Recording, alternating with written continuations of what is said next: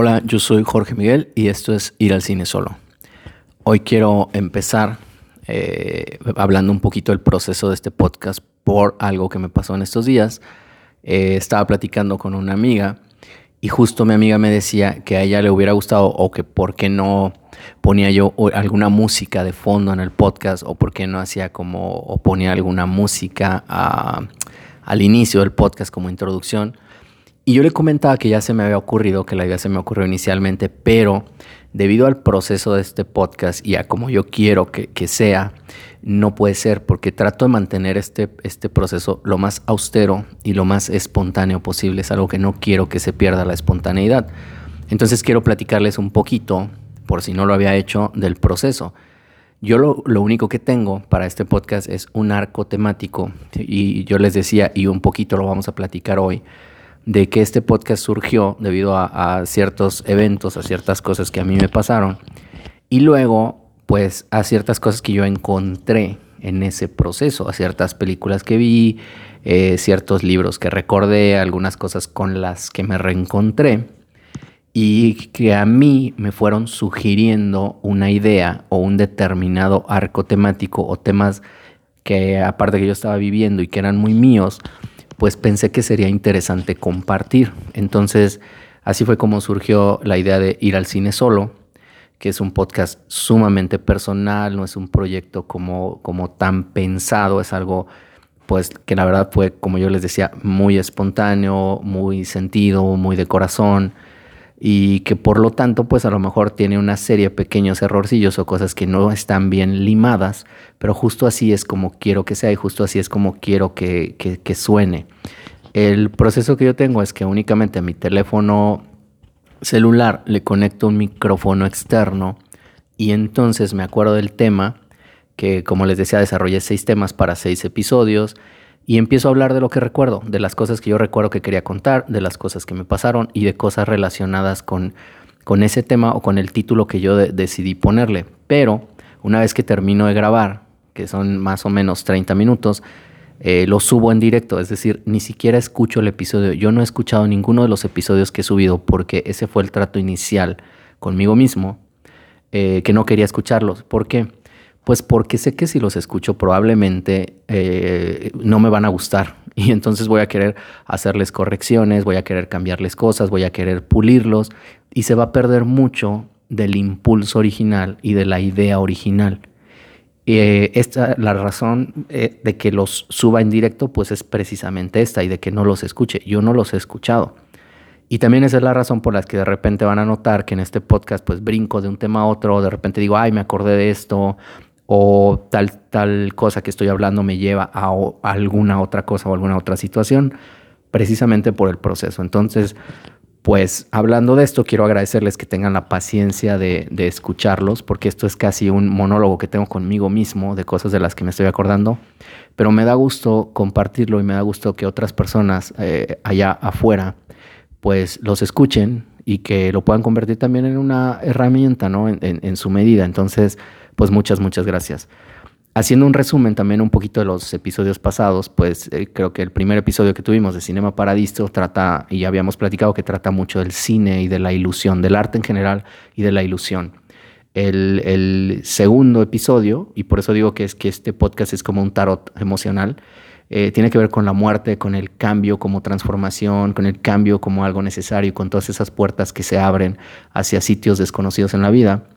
El tercer episodio, Las manos vacías, tiene que ver con la búsqueda y con el desapego. Y en este episodio, creo que es a lo mejor uno de los más difíciles de entender, pero vamos a hablar un poquito del amor, que está presente en todos los episodios anteriores, pero también del dolor como cicatriz. Es decir, que vamos a hablar de las cicatrices, que creo que es algo de lo que no se habla mucho. Hay que tomar en cuenta también que el dolor no es precisamente lo, contrario del amor, sino una parte de, una parte muy importante de la experiencia del amor. Así como el placer, el amor, el dolor son parte de la experiencia de la vida. Entonces, ¿a qué me refiero yo con el dolor como una cicatriz? Eh, creo que una cicatriz surge no nada más como las cicatrices que conocemos físicas, sino como esta metáfora de la cicatriz. Una cicatriz surge cuando el dolor, el dolor que experimentamos de una o de otra forma, finalmente es nuestro y es asumido. Es decir, creo que todos hemos escuchado que, el dolor eh, es algo de cajón en nuestras vidas, es algo por lo que todos en algún momento vamos a pasar y el sufrimiento es opcional. Esto es cierto porque el sufrimiento es una dramatización y una intelectualización del dolor. El dolor tiene que ser algo que se paga de contado, tiene que ser algo que uno mire de frente y que tú asumes. Cuando lo haces así, ese dolor deja una cicatriz, deja un pequeño recuerdo que ya no es doloroso, nada más está ahí como cicatriz. Yo hace poco una persona me, preguntaba, oye, ¿qué vas a hacer con tal situación que te está pasando, no? Y yo le decía, con un poco de sarcasmo, porque yo soy así, le decía, voy a, tomar esa situación, la voy a transformar en un cuchillo, en una daga, y me lo voy a enterrar en el corazón lo más profundo que pueda para que me duela lo que me tiene que doler.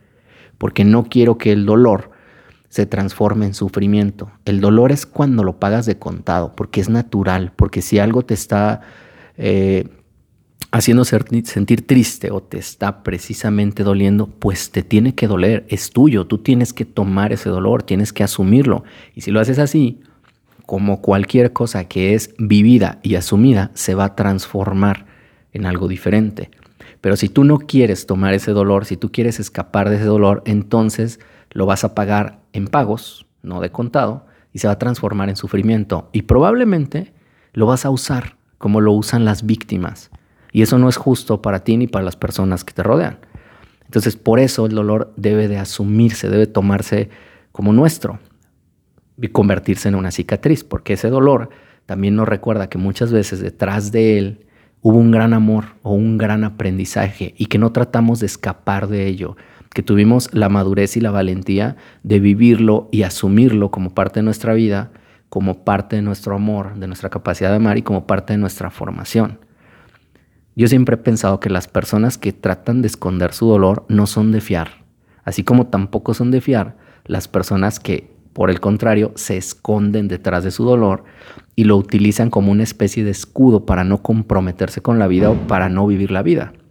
Hay un montón de cosas que la gente no hace por miedo, por miedo a que le duelan.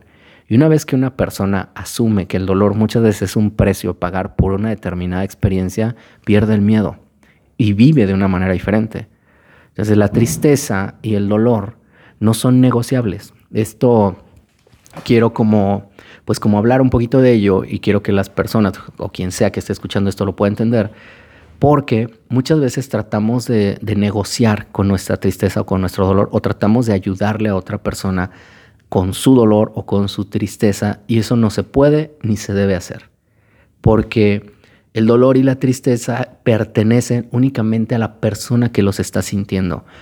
Y por muy empáticos que, queramos ser, que yo creo que la empatía en realidad no existe, ah, tú no puedes sentir lo que otra persona está sintiendo. Nada más puedes mm, a lo mejor hacerte una idea, a lo mejor intelectualizar lo que otra persona está sintiendo o fingir que realmente eres empático pero no puedes sentirlo.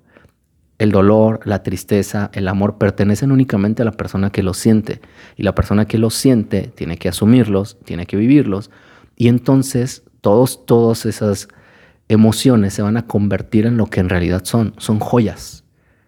Quiero platicar aquí eh, con respecto a todo esto, algo que yo aprendí con una maestra, una maestra mía, que se llama Regina que en alguna ocasión, que yo estaba ahí haciendo un, pequeño berrinche emocional, eh, mi maestra me decía que cada lágrima, cuando es llorada, cada lágrima en nuestra vida, cuando es llorada sin reclamo, sin buscar culpables, sin juzgar y sin estar en esa postura de víctima, se convierte en un diamante sobre la palma de la mano de nuestro destino y adorna y embellece nuestro camino y nos vuelve más fuertes eso a mí me quedó clarísimo, pero en esa ocasión, con sarcasmo también, yo recuerdo que le pregunté a Regina, bueno, y cuando te apachurran el puto corazón y tu corazón sangra, entonces esas gotas de sangre, ¿qué? Y Regina me dijo, pues yo creo que son Ruiz. A mí me dio mucha risa, pero entendí justo lo que Regina había querido decirme. Y esa es la razón por la que a muchas personas también yo les he sugerido, y yo tengo esta práctica de si voy a llorar, yo no voy a, intentar no llorar o que algo no me duela, pero voy a llorar en calma. Voy a llorar sin juzgar, voy a llorar sin buscar culpables. Voy a llorar únicamente para darme permiso de sentir aquello que estoy sintiendo, de asumirlo, de pagar ese precio y de no taparle la boca a una emoción mía. Al contrario, me tengo que acercar a esa emoción, a ese aspecto de mí, decirle, güey, entiendo cómo te sientes, entiendo que te duela tanto, pero no es posible. Eso es algo sano, en lugar de estar huyendo toda la vida de las cosas que sentimos. Y es que hablando precisamente de joyas y de, cristales, yo creo que los seres humanos somos un poco así, así como la vida es como cristales, como un cuarzo, como un diamante, como un cristal multifacetado, donde dependiendo de dónde proyectes tú una luz, es también la luz de determinado evento lo que se va a proyectar al exterior. Es decir, que no somos algo plano, ni podemos tener únicamente una emoción. Por eso no hay que caer nunca en este tema o en este rollo del positivismo tóxico, de esas personas que son tan tóxicas, que todo el tiempo quieren estar bien y estar llenos de luz y amor y nunca sufrir. Eso es, eso es algo totalmente falso, es algo totalmente fingido, eh, porque la vida no es así. La vida es increíble, es increíble en todas sus facetas y la vida no genera líneas rectas, no genera eh, de una sola cosa, algo de una sola cosa, ¿no? de una sola especie. La vida un día, igual que la divinidad, igual que sea algo más grande que nosotros, eh, sea como sea que cada quien lo conciba, un día hace un terremoto y al otro día hace un bebé, hace que nazca un bebé un día hace una catarina sobre una flor y al otro día hace un tsunami, ¿no? La vida así es. Y a cada una de esas cosas les da un lugar, porque cada una de esas cosas forma parte de un equilibrio que muchas veces no entendemos. Las personas que quieren ir en contra de la vida, que quieren solamente ser felices o solamente tener experiencias buenas, viven muy poquitas cosas, viven una vida muy pinche, muy limitada y con mucho control. Un, poeta que a mí me gusta mucho, el poeta persa Rumi, que si tienen oportunidad de leer cualquier cosa de Rumi, de verdad, léanla, les va a encantar. Rumi había escrito una de mis frases favoritas que dice que la cicatriz es el lugar por donde entra la luz. Y a mí se me hace una, una frase sumamente reveladora. Yo creo también que muchas veces cuando alguien dice, es que tal evento, tal cosa, me rompió el corazón, es porque ese corazón necesitaba romperse para abrirse a una nueva comprensión, porque a lo mejor era un corazón muy amurallado o era un corazón que estaba tratando de protegerse demasiado.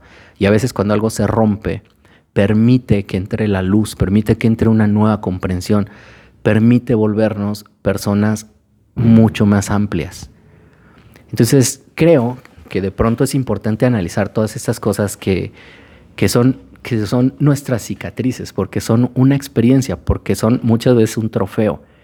Eh, hay que dejar de percibirnos como víctimas y asumirnos como como seres humanos desafiantes, como seres humanos que pueden vivir mucha, mucho tipo de, experiencias diferentes y asumirlas como tal. Ya hemos mencionado antes aquí en el podcast la distancia. La distancia es algo que, que es como la base de todo el arte, ¿no? Todos los artistas siempre están tratando de salvar esa distancia tan grande que hay entre un ser humano y otro, hablando del amor, hablando de la pasión, hablando de la tristeza, hablando del misticismo, y esa distancia, o muchas veces la distancia natural que hay entre las personas, se experimenta también como una cicatriz. Yo me acuerdo que, y creo que por esto esto es la distancia, es un tema común en el arte. Yo me acuerdo que alguna vez yo había escrito algo que decía que la esquina de esa calle es una cicatriz del rostro que un día tuve y que perdí. Y en fechas recientes escribí también que es increíble que aquella sonrisa que yo amaba tanto se haya convertido ahora en una bella cicatriz. La distancia, como yo les decía, no es algo que, se mide en metros, sino en la capacidad de establecer o no una conexión significativa con algo o con alguien. Por eso creo que a veces eso que eh, podemos experimentar como doloroso el hecho de tener muy cerca a alguien y al mismo tiempo sentir a esa persona a mil kilómetros de distancia o tener cerca a alguien que queremos y no podernos acercar como nos gustaría creo que, la distancia tiene que ver con eso, con la conexión significativa, con los puentes que establecemos, de la misma forma que el tiempo no tiene que ver con las horas, sino con la intensidad. Quiero, quiero aunque me, me estoy desviando un poquito del tema, pero quiero acotar aquí algo. Yo constantemente recomiendo que las personas tomen en cuenta esto, porque a veces queremos pasar una enorme cantidad de tiempo con las personas que queremos y entonces acabamos diluyendo la intensidad, cansamos a esas personas y no porque no nos quieran o no los queramos, sino porque podríamos pasar mucho menos tiempo, pero con mucha más presencia, porque a final de cuentas lo que tiene mayor impacto en la vida de una persona es el recuerdo o la sensación física que el cuerpo de esa persona está guardando cuando estamos cerca. Y eso no es mejor mientras más tiempo pasamos con la persona, sino mientras más, más presencia tenemos en la vida del otro y más verdaderamente estamos ahí. Entonces, creo que es este tema del, del tiempo y de la distancia también es importante tomarlos en cuenta que sé que me acabo de aventar un, paréntesis en lo otro que estaba diciendo, pero bueno, ya, ya me había justificado antes de cómo es este podcast. Y regresando ahora un poquito a las cicatrices y a los recuerdos, parte de lo que, de lo que me llevó a, hablar de este tema, hablar de las cicatrices, hablar un poquito del dolor, es que en este, en este impasse, en este tiempo que, yo estaba viviendo tantas cosas, volví a ver también una película de Pedro Almodóvar que se llama Volver. Si no han visto esa película, eh, dense una oportunidad y véanla. Es una película muy, muy buena. Y en esta ocasión no voy a hablar mucho de la película, o más bien no voy a hablar casi nada de la película, eh, porque voy a hablar mucho del cine de Almodóvar en el próximo episodio que es Outsiders. Pero esta vez lo que yo quiero mencionar es algo sobre la canción que tomaron para el nombre de la película. Volver es un tango. Es, una canción que si no la han escuchado, escúchenla, es una canción increíble. Eh, normalmente, bueno, en la versión que casi todo el mundo conoce o que todos conocemos, la, la canta Carlos Gardel. En la película de Pedro Almodóvar, esta canción la canta Penélope Cruz. Yo ni siquiera sabía que Penélope Cruz cantaba, pero en lugar de un tango, la canta como flamenco impecablemente. Es una, canción sumamente conmovedora dentro del contexto de la película. Y también les recomiendo ya, ya entrados en, esto, si la van a escuchar, busquen la versión de Eugenia León, que si no me equivoco está en un disco que grabó que se llama Libertango, que es como una especie de homenaje a la música de Astor Piazzolla. Entonces, si tienen oportunidad de escucharla, pues escúchenla por ahí. Pero esta, esta canción en específico habla de la cicatriz del primer amor. Y es una canción que a mí me, me, conmueve muchísimo. Ahora que la volví a escuchar y que la escuché en esta increíble versión de Penélope Cruz, pues recordé esa cicatriz y de ahí empecé a, a, checar el tema de las, de las cicatrices junto a un sueño que tuve que voy a contar casi al final del podcast. Y quiero platicarles un poquito de la canción. Eh, voy a decirles lo que dice la canción porque no la voy a cantar, ya les he dicho que canto horrible. Pero la canción básicamente dice, yo adivino el parpadeo de las luces que a lo lejos van marcando mi retorno. Son las mismas que alumbraron con sus pálidos reflejos hondas horas de dolor. Y aunque no quise el regreso, siempre se vuelve al primer amor. La quieta calle donde el eco dijo, tuya es su vida, tuyo es su querer. Frente al burlón mirar de las estrellas que con indiferencia hoy me ven volver. Entonces yo me acuerdo perfecto que cuando escuché esta canción la primera vez, que fue hace muchísimos años, pues me acordé de mi primer amor. Y creo que todos tenemos la memoria de nuestro primer amor como algo que no fue, como algo que no resultó. A veces como un fracaso, pues, como una cicatriz. Y es muy lógico y es eh, hasta muy importante entender, pues que el primer amor no va a funcionar. ¿no? Porque no tenemos ni la madurez para concretarlo, porque es la primera vez que experimentamos eso, porque es la primera vez que nos aventuramos a incluir a otra persona de esa forma en nuestras vidas. Entonces, el primer amor no es algo que funcione, pero es algo que se siente profundamente. Y en la canción, cuando se habla del primer amor, la canción dice eso, siempre se vuelve al primer amor, no quiere decir que se vuelva a la persona, Quiere decir que se vuelve a esa emoción. Constantemente estamos tratando de volver. Por eso la canción se llama Volver y les recomiendo muchísimo que la escuchen en todas las versiones. Porque hay una parte de nosotros mismos que precisamente y debido a esa cicatriz y a la belleza de lo que la, la produjo estamos tratando de volver. Y esa emoción la buscamos en muchas otras personas. El primer amor como cicatriz también tiene una característica, aparte de que representa algo que no pudo ser, eh, es imperfecto. Pero eso no le resta belleza, al contrario, le suma belleza. Eso es lo que hay que entender y es un poquito algo de lo que hay que hablar también. Porque lo imperfecto, y creo que Bert Hellinger hablaba mucho de eso, lo imperfecto es aquello que produce búsquedas. Si vemos algo perfecto, algo entre comillas perfecto, no hay nada que añadirle, es algo rígido. En cambio, lo imperfecto, eso que nosotros mismos interpretamos como que no se realizó, como que no pudo ser, nos hace buscarlo. Y al buscarlo, no encontramos necesariamente eso, pero nos vamos encontrando a nosotros mismos. Y yo creo que hoy en día, y tomo esto como un ejemplo y como una metáfora, es bien importante hablar de nuestras imperfecciones, hablar de nuestros, entre comillas, fracasos, hablar de nuestras cicatrices, porque es justo ahí donde hubo crecimiento, donde hubo aprendizaje, donde hubo belleza, donde aprendimos a movernos, donde aprendimos que no somos de cristal, que podemos ver nuestra propia fuerza, que podemos volvernos personas desafiantes. Y porque hoy en día uno de los grandes males de la época es precisamente esta falsa búsqueda de perfección. Todo el mundo quiere mostrar una perfección que están lejos de tener. Por eso ya no vemos lo real. Si analizamos, no sé, Instagram, TikTok, eh, precisamente por eso se usan tanto los filtros. Todo el mundo está proyectando imágenes parciales de sí mismos, están mostrando como esta, como yo les decía, esta perfección, esta máscara, y se están olvidando de la realidad. Y el arte, la vida, la realidad, la divinidad nos muestran que todo tiene lugar. El, el, arte tiene esta característica, ¿no? El cine, la poesía, la literatura muestran el todo. Por eso las personas cada vez se dan menos tiempo para, ver una obra de arte, sea lo que sea, sea una película, y solo quieren ver TikToks de, de cinco minutos o menos de un minuto, ¿no?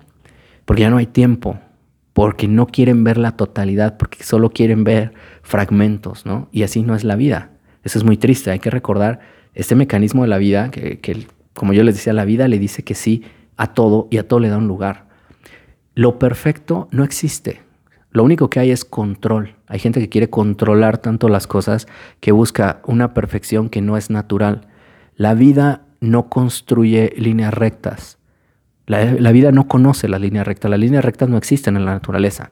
la naturaleza existe en las curvas, existe eh, el cambio, existe el movimiento. Entonces, hoy más que nunca hay que aprender eso, hay que tener el valor de hablar de las experiencias que vivimos. Yo cuando doy alguna plática o alguna conferencia, suelo hablar más de mis fracasos que de mis éxitos, porque fueron mis fracasos los que cimentaron los éxitos, como, sea que, que, uno interprete eso. Y creo también que la gente más confiable son aquellos que no esconden sus cicatrices, porque saben que esa cicatriz quiere decir que tuvimos el valor de vivir algo, que algo muy nuestro nos ocurrió, que amamos mucho, y a final de cuentas, como yo les decía, creo que esas cicatrices también se convierten en currículum emocional. Otra de las cosas que, estuve haciendo hace poco y que tiene que ver con el tema, estuve escuchando mucho, mucho a, Billie Holiday. A mí me gusta mucho el jazz. Si no han escuchado a Billie Holiday, eh, ahí sí que no han vivido. ¿no? Necesitan escuchar eh, lo conmovedor que, que es eh, la música de Billie Holiday, como la forma en que nos toca profundamente, o Edith Piaf, por ejemplo, si no han escuchado Edith Piaf, deberían de escucharla ahora mismo. Y más recientemente, digamos, eh, para ponerles un ejemplo reciente, Amy Winehouse, ¿no? Cuando escuchamos a alguien cantar así, a alguien interpretar así, lo que verdaderamente nos pega y nos rompe y lo que nos conmueve y nos abre a nuevas comprensiones no son las letras ni la música, es el intérprete. Y para que una persona cante como Billie Holiday canta, alguien que ha convertido su dolor en una joya, tuvo que haber vivido muchas cosas. Eh, el resultado de todas las experiencias de vida de una persona se refleja en lo que sea que haga. Las personas que quieren vivir siempre a la segura, que quieren vivir siempre perfectamente y de forma rígida, como yo les decía, tienen una vida muy pinche. Una vida donde no hay dolor, donde no hay pasión, donde no hay aprendizaje. Y las personas que han asumido cómo es la vida, como, como Billie Holiday, como las personas que hacen arte, cine o poesía, es porque han vivido mucho. Y eso no se puede fingir. Y cuando se finge, se siente inmediatamente. Yo últimamente he leído, por ejemplo, gente que escribe poesía en, en Facebook y se, se lee perfectamente cuando alguien no lo ha vivido, cuando alguien está tratando de fingir. Pero cuando alguien ha vivido algo, se nota en cada letra que escribe, en cada nota que canta, en cada imagen que, es capaz de crear, en la, ah, se nota hasta en la forma en que se sienta una persona, en la forma en que platica con los demás. Entonces, no hay que tenerle miedo al fracaso, ni a las cicatrices, ni a la tristeza, porque son currículum, son lo que nos ha convertido en lo que somos, siempre y cuando, como yo les decía antes, no lo vivamos como una víctima. Eh, y últimamente se promueve mucho todo lo contrario, que no te arriesgues, eh, que no sufras, que tienes que ser positivo, que tienes que vibrar alto, y esa es una soberana estupidez. No es posible, jamás ha sido posible y jamás va a ser posible nadar sin mojarse. Si tú quieres aprender a nadar, te metes al agua y sobrevives y mueves los brazos y vas a enseñarte a nadar. Pero se van a dar cuenta cómo futuras generaciones van a empezar a nadar sin mojarse, van a empezar a nadar en lo virtual y esto es un verdadero crimen. Entonces, esa es la razón por la que creo que hoy en día hay que bancar mucho nuestras cicatrices, hay que darle un gran valor a todo lo que vivimos, hay que verlo de frente y hay que mostrarlo como es. Y un poquito, lo otro que me llevó a, platicar o hablar ahora o hacer este, este podcast hoy del tema de las cicatrices es mi pequeño rubí rosa. Y quiero platicarles de qué, de qué significa eso, esta pequeña cicatriz reciente que yo tengo y, bueno, como, como ya he contado una, antes en, algún episodio anterior, una de las áreas de mi vida a la que mayor atención le pongo es a los procesos de sueño, específicamente al sueño consciente. Yo suelo de hecho estar muy presente en los sueños de muchas personas e incluso compartir sueños con ellas. Creo que algunas de las personas que me están escuchando lo, lo deben de saber. Pero en particular también tengo un mapa, un mapa muy preciso de mi inconsciente que he aprendido a identificar y donde he creado regiones en, mis sueños, lugares en mis sueños donde puedo regresar constantemente a arreglar asuntos, a realizar prácticas específicas o a trabajar con aspectos determinados de la psique o de la energía del cuerpo en sueño. Este, que a lo mejor en algún otro episodio hablo también un, un poquito más de eso. Y que también creo que en algún episodio había comentado que uno de estos lugares es una sala de cine donde yo cuando sé que estoy soñando busco esta sala o la creo, me siento en, los asientos, en las butacas y en la pantalla se proyectan las respuestas en imágenes a preguntas que yo tengo. Hay otro lugar que yo encontré en mis sueños y del que quiero platicarles. Eh, es, un, desierto. Alguna vez había escrito acerca de esto. Estaba yo en mi sueño, iba en un desierto, encontré una luz que brillaba a ras del suelo sentí el impulso de escarbar y al escarbar y escarbar y escarbar encontré o saqué de dentro de la tierra una especie de cuarzo, un, diamante como un cuarzo.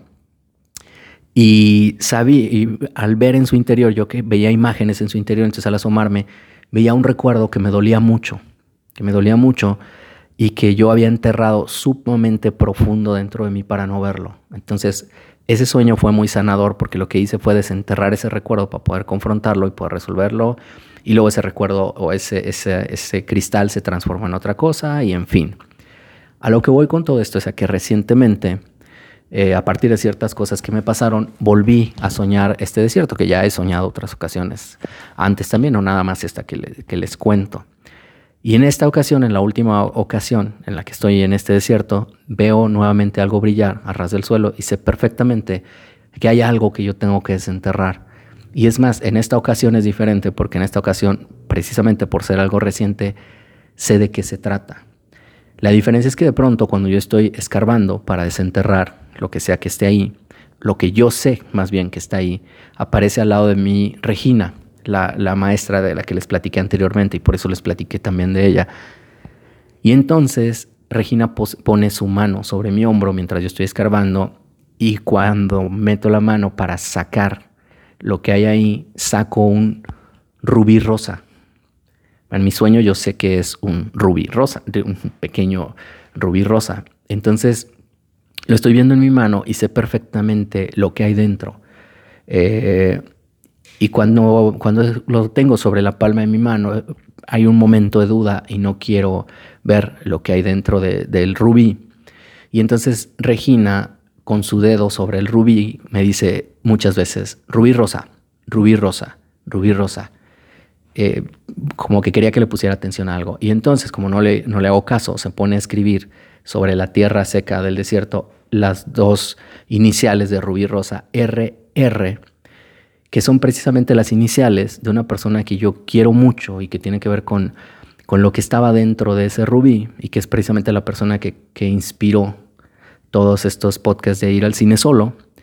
Y entonces pues yo entiendo perfectamente lo que, lo que Regina me quiere decir y en cuanto soy capaz de mirar ese rubí, lo que hay dentro, y pues dentro obviamente veo a esta persona y veo su sonrisa y veo todas las cosas que yo quería tener y, y todas las cosas que yo quería vivir y etcétera, de repente mientras lo voy asumiendo y mientras me voy dando cuenta que tengo que asumirlo y mientras lloro un poco, el rubí se va transformando en una pequeña cicatriz en la palma de mi mano.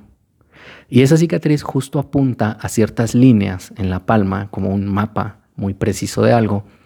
Y en ese momento Regina se acerca a mi oído y me dice algo que me movió mucho y que todavía no acabo de entender, pero que lo asumo, y, y que es, te diste por vencido demasiado pronto.